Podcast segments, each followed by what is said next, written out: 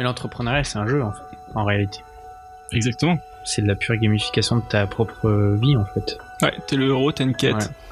Ouais. moi je le vois vraiment comme ça. Donc quand t'arrives à faire ta propre vie, parce que finalement euh, ton, ton job c'est ce qui te prend euh, les trois quarts de ton temps, si t'arrives à en faire un jeu, bah t'as gagné, euh, t'as gagné 80% de, ton, ta vie. Finalement, peu importe le résultat, si ton quotidien à 80% est un jeu, c'est trop de la balle quoi.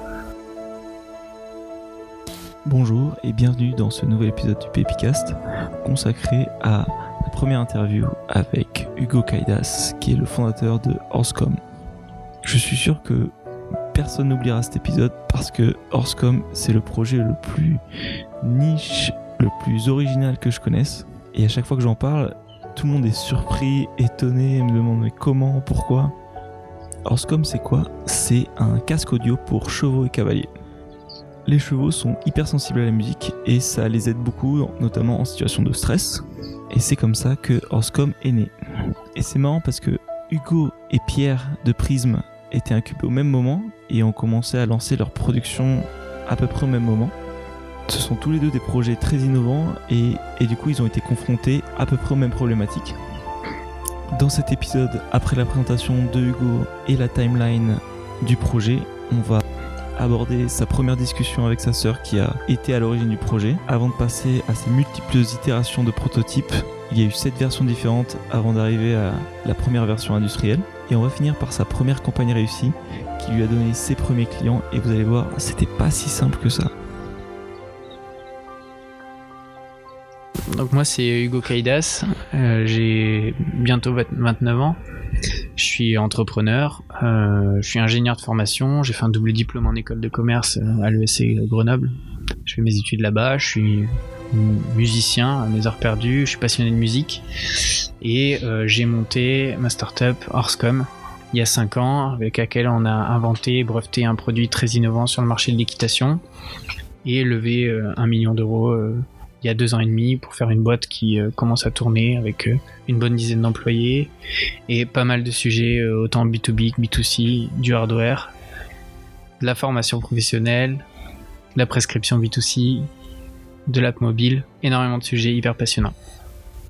Est-ce que tu peux nous dire quand ça a commencé Horsecom J'ai fini mon école d'ingé en 2013 euh, pour euh, commencer un stage de fin d'études en février 2013. C'est au même moment que j'ai inventé le premier proto de Horsecom, de casque audio pour cheval et pour cavalier. Euh, en avril 2013, j'ai rencontré le pôle de compétitivité de la filière équine Hippolia et l'incubateur Normandie Incubation, avec qui j'ai créé une relation intéressante. Et en septembre 2013, quelques mois plus tard, j'ai eu la première subvention euh, de pré-incubation de la part de cet incubateur pour poser le brevet de cette innovation, donc de Horsecom. J'ai posé le brevet en novembre 2013. Donc euh, à partir de là, euh, j'ai monté une étude scientifique en, en partenariat avec des laboratoires de recherche publics. On a créé le protocole et on a fait les tests euh, courant 2014. Et en avril 2014, on a eu le premier rapport de recherche scientifique public qui disait que notre innovation avait un impact euh, significatif sur le bien-être du cheval, sur son stress et sa récupération. À partir de là, on a commencé à équiper des cavaliers pro et à se faire un nom sur le marché. Ça, ça nous a pris un an, jusqu'à ce que, voilà, euh, courant 2015, on équipe les cavaliers les plus connus de France, dont certains ont été après médaillés d'or euh, aux Jeux Olympiques à Rio. En août 2015, on a réussi à faire notre première centaine de précommandes sur ce produit-là, à un prix de 650 euros en B2C, euh, avec la campagne que, que j'expliquerai sûrement euh, plus tard. Et en décembre 2015, on a signé notre première levée de fonds de 1 50 000 euros, exactement. Et à partir de là, on a finalisé l'industrialisation du produit. Le premier batch industriel de 250 pièces de Horsecom est, sorti en juin 2016, le 21 juin 2016. Donc euh, bientôt, euh, bientôt les deux ans. Euh, ensuite, on a commencé à vendre ces produits-là en B2C, toujours avec la même méthode avec laquelle on avait fait les précommandes pour atteindre un bon millier de, ventes à la fin de cette année-là. Et ensuite, euh, on a euh, lancé une formation professionnelle en e-learning de 60 heures qui reprend tous les codes de la formation pédagogique d'équitation classique, mais dans lequel on est venu intégrer la musique. Euh, on a lancé ça en septembre 2017. Et là, on a, on a signé déjà plus de 300 coachs depuis septembre 2017. Donc c'est assez stylé. C'est, c'est un étage au-dessus. Donc c'est, en fait, c'est un modèle vraiment intéressant où on va sponsoriser les mecs les plus stylés d'un marché, trouver les prescripteurs naturels et les former à notre méthodologie, et ensuite s'appuyer sur ce réseau de prescripteurs pour vendre notre produit, le Kitorscom, développé euh, à la base, à leurs élèves en fait. Donc c'est un, c'est un réseau en fait qui maille le territoire. Tu racontes ça de façon linéaire, mais ce dont tu discutais avec Pierre Gauche-Galin de Prism, c'est que plus ton projet est innovant et plus ton parcours va être semé d'embûches. Ça va de mieux en mieux en avançant. Mais euh, ouais, de toute façon, euh, t'as euh, au moins 5 années de galère, voire plus, en lançant ton projet innovant. Donc faut, arriver à se nourrir du contenu, absolument. Pas de la répercussion que ça a sur ta vie perso, parce que ça, c'est. Ça, si t'as trop d'attentes trop vite, tu vas te planter, quoi. Et est-ce que tu peux revenir sur la genèse du projet avec ta petite sœur Hero Kepin Elle, ça faisait donc elle est, c'est Marine, elle est cavalière de passionnée depuis euh, toujours, donc elle a un an et demi moins que moi, donc elle a 27 ans. Et c'était il y a à peu près 6 ou 7 ans, ouais, quelque chose comme ça, 6 ans. Et elle avait une jument qui était euh, un peu compliquée, euh, elle venait juste de l'avoir, donc ça faisait un an qu'elle l'avait. Enfin, je sais pas si tu connais un petit peu le milieu l'équitation, mais en gros, euh, un cavalier, une cavalière, quand il, a son premier cheval, sa première jument, c'est c'est le c'est l'événement quoi. C'est ça faisait 15 ans qu'à Noël et aux anniversaires, elle demandait un cheval quoi. Et euh, et elle l'a eu. Et en fait, ça s'est pas super bien passé. C'est-à-dire que c'est un peu la c'est un peu la frustration extrême quoi. C'est un peu comme quand tu te lances dans un projet et tu crois que ça va être trop bien et en fait tu galères pendant 5 ans et à la fin ça va un petit peu mais c'est pareil un cheval en fait. C'est c'est le support qui va te te permettre de te, te développer en tant que cavalier. Enfin, en même temps, c'est un être vivant, donc c'est il y a une inertie énorme et ça a un tempérament à, à lui-même. Donc, euh, comme là, cette jument, elle était euh, hyper sensible, hyper stressée. Elle n'arrivait pas à créer la relation qu'elle souhaitait et à euh, progresser dans son sport avec cette jument. Et en fait, elle est tombée complètement amoureuse de cette jument malgré tout. Donc, euh, il fallait gérer cette euh, frustration. Elle est tombée plein de fois, elle s'est cassé des trucs, elle est à l'hôpital, et en même temps elle en démordait pas, elle disait non c'est avec cette jument que je veux faire les concours, que je veux progresser. Donc elle revenait tous les soirs en pleurant à la maison, enfin c'était horrible quoi. c'est un vrai chagrin d'amour permanent quoi. Et, euh, et on en parlait tout le temps, euh, c'était des, sujets de conversation familiaux. euh, Et, en fait moi j'ai lu quelques articles scientifiques qui expliquait le- les bienfaits de la musique sur le bien-être du cheval. Donc ça avait déjà été prouvé par des vétérinaires, par des, par des gens, des éthologues scientifiques, on appelle ça, c'est des, scientifiques qui sont spécialisés dans l'étude du, com- du comportement des animaux. Et donc là, c'était des éthologues équins. Et ils avaient prouvé que oui, le rock et la musique classique avaient des effets positifs sur le bien-être du cheval, mais que le jazz avait des effets plutôt euh, négatifs. euh, voilà. Donc c'était ça, mais c'était assez vague, mais ça avait déjà fait l'objet d'une recherche. Et moi j'ai eu l'idée, en discutant, notamment en itinérant avec ma, ma mère, mon père, surtout mon père, on a eu l'idée de créer un casque audio pour euh, optimiser l'utilisation de la musique sur la jument de, de Marine, qui s'appelait Rock Épine. Et on a, euh, j'ai prototypé euh, un casque audio pour, pour cheval euh, sur base de produits, mais vraiment basiques. Donc, en gros, faut savoir que les chevaux, ils, portent déjà tous des bonnets très régulièrement sur les terrains de concours. Tu vas sur n'importe quel terrain de concours en équitation, les chevaux, ils ont tous des bonnets, ça, les, ça empêche les mouches de rentrer dans leurs oreilles parce que ça les rend un peu fous. C'est assez esthétique parce que c'est c'est joli quoi sur la tête du cheval, c'est devenu un accessoire de mode et ça filtre un peu le bruit euh, extérieur quoi pour ce, ce qui les stresse un peu. Donc j'ai pris un truc comme ça, j'ai pris un, un, un iPod quoi, tout simplement avec des petits écouteurs euh, quand- que j'ai fixés euh, à l'intérieur de l'oreille du cheval et on l'a mis sur le sur les oreilles de Rocképine. Donc euh, la première fois que j'en ai parlé à Marine, elle n'était pas du tout euh, réceptive. C'est-à-dire qu'elle disait non mais ça se fait pas, personne fait ça, c'est insupportable, je vais passer pour une euh, pour une baltringue dans mon écurie, enfin c'est, ça craint quoi, tu vois. Et euh, franchement, euh, bah, elle galérait tellement que puis bon, moi ça va, elle est entre guillemets si, c'était venu de quelqu'un d'autre, peut-être qu'elle aurait vraiment jamais dit non. Moi elle m'aime bien, donc elle a quand même accepté qu'on fasse un test. Et en fait, ça a eu des répercussions instantanées. Ça, faisait plus d'un an qu'elle galérait. Et là, elle a vu sa jument qui, était vraiment mais super stressée tout le temps. C'est-à-dire pas un moment de répit, quoi. Là, elle s'est vraiment calmée. Elle a commencé à baisser la tête et tout, à fermer les yeux, à s'apaiser. Et elle avait pas vu ça pendant, pendant l'année et demie euh, qu'elle venait de passer avec elle, quoi. C'était dingue. Et euh, donc là, on s'est dit, bah, enfin, elle a vraiment halluciné, alors que ma sœur Marine, c'est vraiment la fille qui croit que ce qu'elle voit, quoi. Elle, est vraiment hyper terre à terre, euh, euh, dans le bon sens du terme, mais elle est, elle est vraiment très pratique et pragmatique. Et là, elle, a accepté un truc que, j'avais imaginé. C'était dingue. Et on s'est dit quand même qu'on avait un peu peut-être halluciné, que c'était un cas à part. Donc on a testé sur d'autres chevaux, dont les, propriétaires étaient des, amis de Marine en fait. Et on a, retrouvé les mêmes, euh, conséquences euh, positives sur, ces chevaux-là. Donc tout est parti de là en fait. Là, tu as la validation de tes premiers utilisateurs. Maintenant, il te faut un vrai produit, un produit que les gens aient envie d'acheter, et il faut que tu arrives à, à trouver tes premiers clients. Du coup, est-ce que tu peux nous refaire le parcours entre ce que tu me disais, tes 7 itérations en deux ans et demi, et ta première campagne marketing qui a vraiment touché ton public?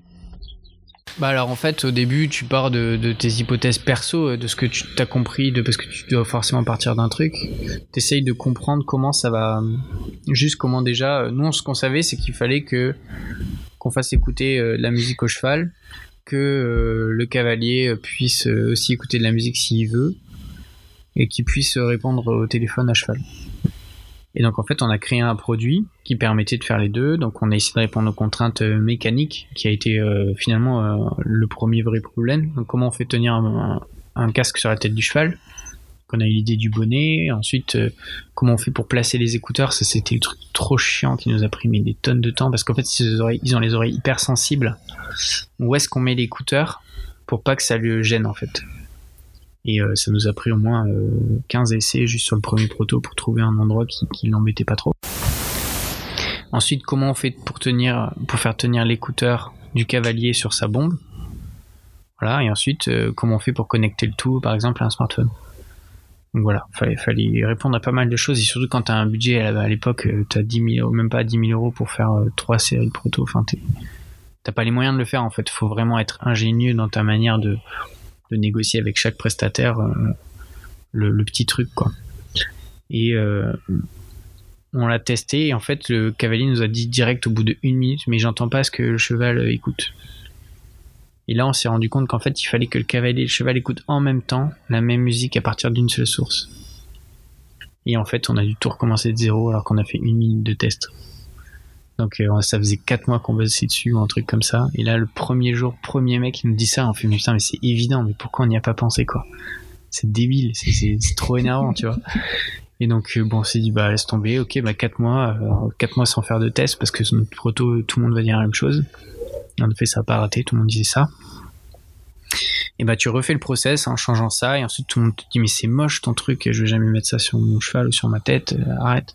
Donc ensuite tu fais intervenir un designer pour ajouter la, partie plus euh, voilà euh, jolie de, tout ça. Et ensuite on te dit mais c'est pas le bon matériau, c'est pas certifiable, il faut faire évoluer ça, euh, sinon tu vas jamais passer les contrôles et tu pourras pas le mettre sur le marché. Ok, pareil.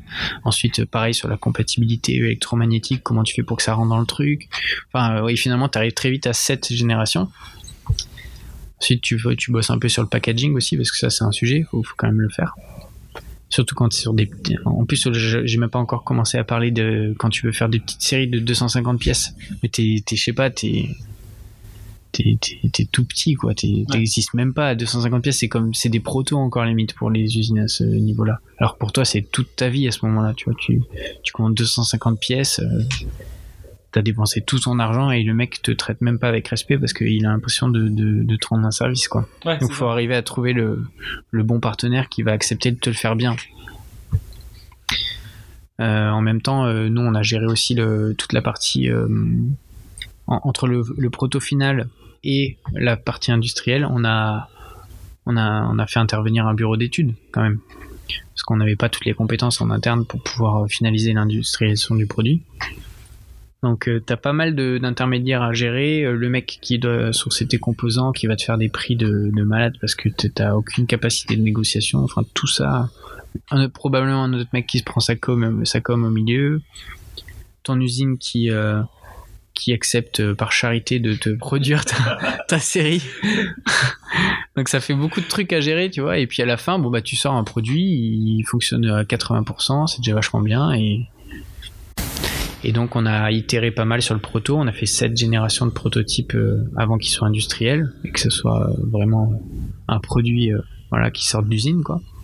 Et on a équipé notamment des cavaliers professionnels de plus en plus connus, dont certains qui ont gagné des médailles d'or euh, là aux Jeux Olympiques à Rio quoi. Donc euh, on a fait le bout de chemin pour repartir d'un mec euh, amateur plus plus et on a fini au médaillé olympique. Euh, Donc on a on a vraiment bien bossé sur ces sujets-là. Et on a, ça nous a permis de faire des contenus vidéo assez stylés pour faire du buzz sur les réseaux sociaux et sur les chaînes spécialisées en France sur l'équitation. Et on a réussi à tout commencer à toucher notre public et à faire notre première centaine de précommandes à, cette époque-là. Bon là, je- je- j'en parle comme si c'était une étape mais trop simple et tout. Mais à l'époque, c'était le plus gros sujet qu'on avait. Donc le, jour où on a on a dû faire nos, nos 100 précommandes. euh, ben, je sais pas, c'était la, forêt et la jungle en même temps quoi. Comment tu fais pour faire 100 ventes Parce qu'en fait, c'est ce qu'on nous avait dit. C'était mon prof d'entrepreneuriat de l'ESSEC qui m'avait dit fais il me dit tu peux retenir qu'une seule chose pour avancer dans ton projet, c'est et 100 clients et livre-les et ensuite on reparle. C'est en fait c'est trop compliqué quoi. On te dit on t'est juste avec ça et tu dois tout faire quoi de zéro. Et en fait, on l'a fait. On est allé sponsoriser les mecs euh, qui sont hyper connus. On a fait des vidéos où ils expliquent que notre produit c'est bien. On a cité nos, nos études scientifiques. On a expliqué qu'on avait un brevet. On a montré nos protos. On a récupéré sur cette base-là des leads sur les réseaux sociaux de gens qui ont dit ouais je veux participer à votre truc, je veux je veux avoir ce produit, euh, rappelez-moi. Un jour, j'avais trouvé une petite accroche, je me rappelle, j'avais fait au moins 15 000 trucs qui marchaient pas sur Facebook, et un jour, je, fais un post, et je, me réveille, mais j'ai 600 emails sur ma boîte de 600 mecs qui se sont inscrits à ma campagne, mais truc de fou, quoi. Il y avait vraiment euh, juste, euh, comme tu disais euh, tout à l'heure, un oui massif d'un seul coup, quoi, du jour au lendemain. J'ai trouvé la manière de parler à ces gens-là, quoi. Ils s'inscrivent, et là, bah, le lendemain, euh, qu'est-ce que je fais avec ça, quoi? Qu'est-ce que je fais maintenant Je panique, tu vois? Je sais pas. J'ai 600 mecs qui ont dit ça m'intéresse, mais je sais pas quoi faire avec eux, tu vois? Donc nous, on savait que c'était un produit premium, qu'il fallait vendre assez cher. On savait qu'on l'avait pas avant au moins un an euh, prêt à livrer. Enfin, on pensait que c'était six mois, mais finalement, ça a été au moins un an, ouais. Et en fait, bah, j'ai commencé, j'ai décroché mon téléphone et j'ai appelé un par un ces mecs-là pour leur expliquer euh, le produit, le projet, et que ça allait leur coûter euh, 800 euros, mais comme ils commandaient 6 mois avant, j'allais leur faire euh, 150 euros de réduction. Donc 650 euros. On a accepté de les faire payer en 5 fois, je crois, de mémoire.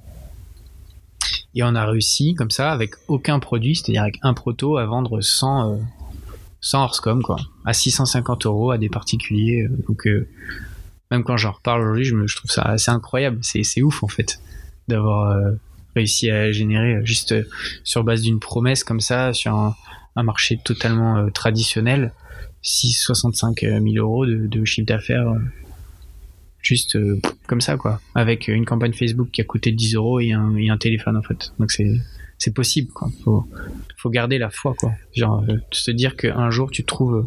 Parce que avant d'en arriver là, ça c'était en août 2015.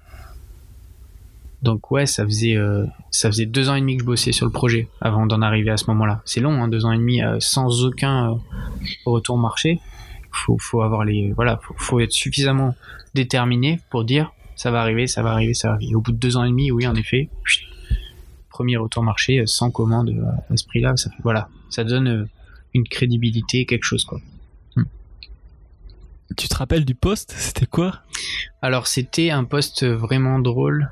En fait, en gros, nous, euh, le, truc qu'on avait bien réussi, c'était faire des protos, faire une preuve scientifique et parler à des cavaliers champions. On avait parlé à une trentaine de cavaliers champions en France, euh, facile même plus. C'était vraiment le sujet parce que c'est ça qui fait ta notoriété dans le milieu du sport et dans les articles de sport. Et j'avais fait une espèce de mosaïque en photo avec euh, 10, enfin peut-être euh, ouais, 9 ou 12 photos, tu vois, genre, ou 16, je sais plus, un truc comme ça, de, photos de cavaliers pro avec leur visage qui portait le produit, Orscom. Et euh, j'avais écrit Orscom Campus. J'avais dit pour faire par, pour euh, rejoindre vos cavaliers préférés dans l'aventure Orscom, inscrivez-vous ici. Juste tout ça, mais il y avait, y avait cinq mots dans le post. Je m'étais ennuyé à faire des, des articles de blog avant de, je sais pas, de, de, de 500 mots, des trucs trop compliqués, euh, insupportables. Et en fait, à la fin, j'ai fait une photo. En montage, ça m'a pris à peu près 30 secondes à faire. J'ai mis une phrase qui met 10 mots, un lien vers un formulaire euh, tout normal, quoi. Le formulaire le plus standard que t'as jamais vu. Et dans la nuit, il y a 600 mecs qui se sont inscrits, quoi. Incroyable. Incroyable. Et là, je me suis dit, ça se joue vraiment pas grand chose quand même. il faut trouver la bonne manière d'adresser son. De, de parler à son audience. C'est pas du tout évident, en fait. Pas du tout évident. Et euh, bah là ça a été le premier truc parce que jusque là je me disais bon on me dit ouais un jour ça va marcher un jour ça va marcher mais j'avais pas encore goûté au truc quoi. Et là quand je me suis quand j'ai commencé parce que j'avais les notifs quand même tu vois. Et quand j'ai vu la rapidité de avec lesquels les gens s'inscrivaient sur ce formulaire euh, avec mon pauvre truc que j'avais créé en une minute je me suis dit ah ouais c'est ouf en fait. Il faut, faut, faut que je continue ça a l'air trop bien. Donc ensuite euh, la vraie question de comment on passe de ça à la partie vente, euh, très compliqué en fait. Juste pour euh, parce que là je l'ai dit en deux secondes, mais entre le moment où j'ai reçu les inscriptions et le moment où je me suis dit tiens faut téléphoner pour vendre et en effet apprendre à vendre et le faire, bah ça m'a pris trois mois quoi, juste à me décider qu'il fallait le faire parce que je savais pas quoi faire en fait. Je pensais qu'il fallait leur envoyer un mail avec du contenu marketing et qu'ils cliquent sur un lien et qu'ils payent et tout, mais en fait c'est impossible, impossible. Les gens ils connaissent pas le produit et rien, c'est ça vaut 650 euros, c'est trop cher. Enfin c'est pas pas possible en fait. Donc parfois rien, ne, remplace un bon vieux coup de téléphone euh, où t'expliques ton produit et tu le vends et il y en a un sur 10 qui te l'achète, tu vois. Ça demande ça aussi euh, pas mal de, conviction. Ça veut dire qu'en en tout on a dû récupérer 1000 leads à l'époque et sur les 1000 il y en a 100 qui l'ont acheté.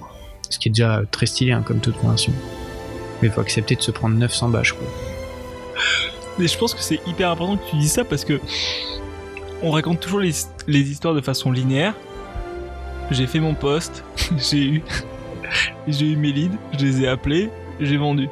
Hmm. Mais c'est ça, ça faisait déjà 200 et demi, deux ans et demi que tu as itéré, t'as fait cette proto avant d'arriver, t'as fait plein de contenu de post, marketing, etc. où tu t'es, où t'as cravaché pour faire ça avant d'arriver finalement à ce poste-là.